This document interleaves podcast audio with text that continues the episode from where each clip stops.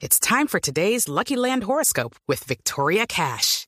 Life's gotten mundane, so shake up the daily routine and be adventurous with a trip to Lucky Land. You know what they say. Your chance to win starts with a spin.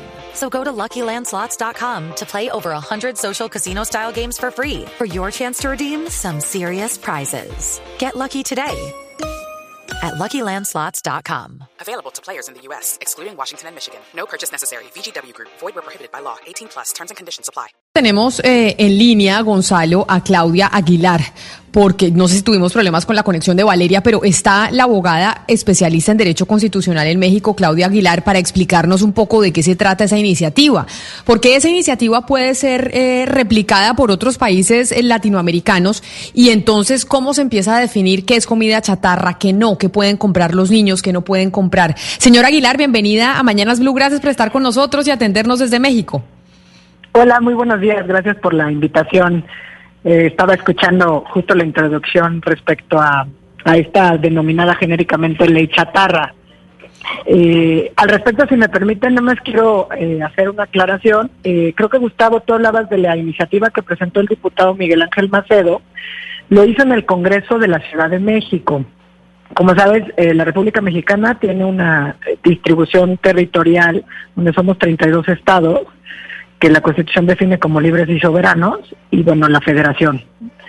Algo parecido me parece que en Colombia sucede con los departamentos. Entiendo que ustedes también son, no sé, 32 o algo así, ¿no? Hello, it is Ryan, and I was on a flight the other day playing one of my favorite social spin slot games on chumbacasino.com. I looked over the person sitting next to me, and you know what they were doing? They were also playing Chumba Casino. Coincidence? I think not. Everybody's loving having fun with it. Chumba Casino is home to hundreds of casino style games that you can play for free anytime, anywhere, even at 30,000 feet. So sign up now at chumbacasino.com to claim your free welcome bonus. That's chumbacasino.com and live the Chumba life. No purchase necessary. VGW Group. Void were prohibited by law. See terms and conditions. 18 plus. Eh, esta iniciativa, como bien mencionan ustedes, se ha aprobado ya en dos de esos congresos locales. En Oaxaca, que ya se aprobó por el Congreso, aunque no se ha publicado, eso quiere decir que no ha entrado en vigor. Y en Tabasco, en Tabasco ya se aprobó, se publicó el viernes pasado y entró en vigor según la propia, el propio decreto al día siguiente de su publicación. Pero ¿cómo funciona esa ley chatarra? Permítame, yo la interrumpo y es para que nos explique cómo funciona esa ley chatarra. Se aprobó ya en dos estados en México, en los gobiernos eh, locales. Pero ¿eso qué significa? Así. Que los menores de 18 años no pueden comprar qué tipo de comida. Ese es el, el gran problema que establece, porque estas disposiciones, por ejemplo, en el, en el caso de Tabasco, se establecen estas prohibiciones a nivel tres legislaciones estatales, en ley de educación, en la ley de hacienda y en la ley de salud. En el caso de Oaxaca se modifica la ley de niñas, niños y adolescentes. Entonces no es una sola ley, como que coloquialmente se le dice ley chatarra porque lo que persigue es prohibir el acceso a los menores al consumo de bebidas y alimentos preenvasados de alto contenido calórico, aunque no están bien definidos. Entonces, el día de O, hoy o sea, es decir, genera, pues, a- hablan de que los jurídica. hablan de que los niños no podrían o no pueden comprar gaseosas, no pueden comprar eh, Jugos. jugos, jugos eh, enlatados y no pueden comprar pues papitas y plátanos y todo eso que viene en paquete. Exacto, todo lo que viene preempacado o preenvasado, eh, pueden ser panquecitos de chocolate, pueden ser galletas, pueden ser frituras en general. O sea, esa es la lógica de la definición que todos entendemos como comida chatarra, ¿no? Eh, a nivel local está previsto, no nada más en la Ciudad de México, ya hay iniciativas para 23 de las 32 entidades. No se han aprobado, no son ley, pero están por ahí todas estas medidas que me parecen claramente prohibicionistas y por ende pues regresivas y que afectan los derechos humanos. Ustedes escuchaban ahorita que hablaban de- del desarrollo de los niños y de la participación de los niños, niñas y adolescentes y pues esto vulnera incluso el ejercicio de su normal desarrollo progresivo para la toma de decisiones. Eh, Pero, es bien intencionada, sin duda, bien intencionada. ¿no? Yo- El sobrepeso, la obesidad se han incrementado, pues yo creo que a nivel mundial. Me- me miramos un poco pregunta. que esto, es- este ha sido, este ha sido una problemática en México. Digamos, México es uno de los países que más obesidad tiene en el mundo, según la OCDE. Eh, en el 2014 se empezó, digamos, a tratar de regular el tema y se aprobó un impuesto especial a refrescos y alimentos. Y si bien se logró, digamos, recaudar muchísima plata en impuestos, pues no se logró impactar la obesidad. ¿Qué pasó con esta plata? Claro. Porque uno debería ver que esta plata se invierte en educación, en políticas públicas, en desarrollo, en etcétera. Y esta plata no se invirtió ahí tampoco. ¿Qué fue lo que pasó? Esa- es que esa es justo la pregunta, ¿no? Efectivamente se incrementó la recaudación, pero no se destinó a medidas y de política pública para la mejora de la salud y para tener una un desarrollo integral donde se incorpore el ejercicio físico y donde el- la alimentación adecuada con nutrientes se haga asequible y accesible a toda la población. Porque el tema y los problemas de malnutrición, pues una de esas variables es el sobrepeso y la obesidad, pero también existe la malnutrición por la falta de los nutrientes y por la falta del acceso y la desnutrición en general. Entonces, ¿qué pasó? Sí. Como bien lo señalas, con esa plata que desde, desde 2014 está previsto, se incorpora un altísimo impuesto a las bebidas az- azucaradas y además hay una prohibición desde entonces que en los centros educativos obviamente educación básica, donde están los menores de edad, se prohíba la venta y distribución de este tipo de productos justamente para fomentar que en las escuelas lo que se les venda para efectos de lunch sean comidas de buen eh, de buena calidad con alto contenido nutricional y no nada más calórico. Pero no se ha Licencia- hecho. El problema es que desde entonces no tenemos una política pública que mande el dinero o los recursos recaudados efectivamente a mejorar la calidad de vida o al ejercicio físico. No hay espacios para hacer ejercicio, por ejemplo, suficiente. Claro. Me ibas a preguntar algo.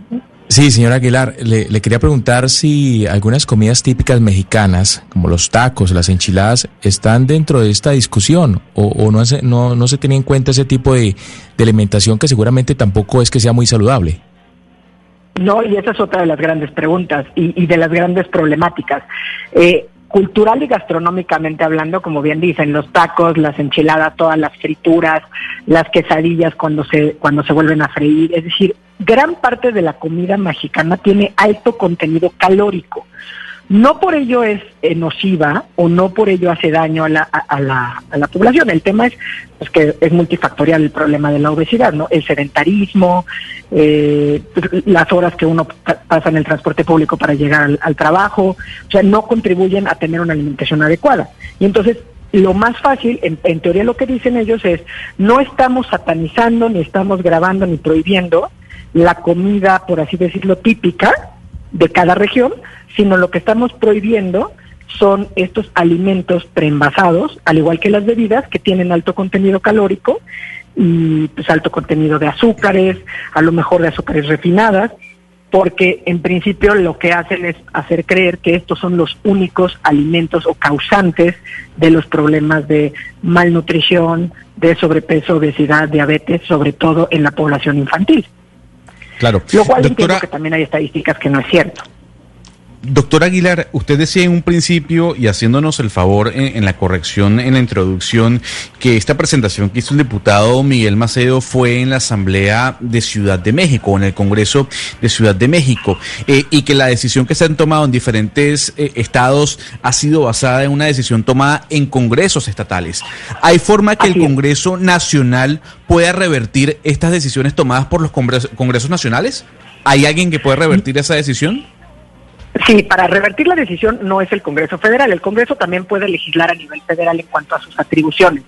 ¿no? Por ejemplo, lo puede hacer en la Ley General de Salud, que es una materia con- concurrente entre la Federación y los estados.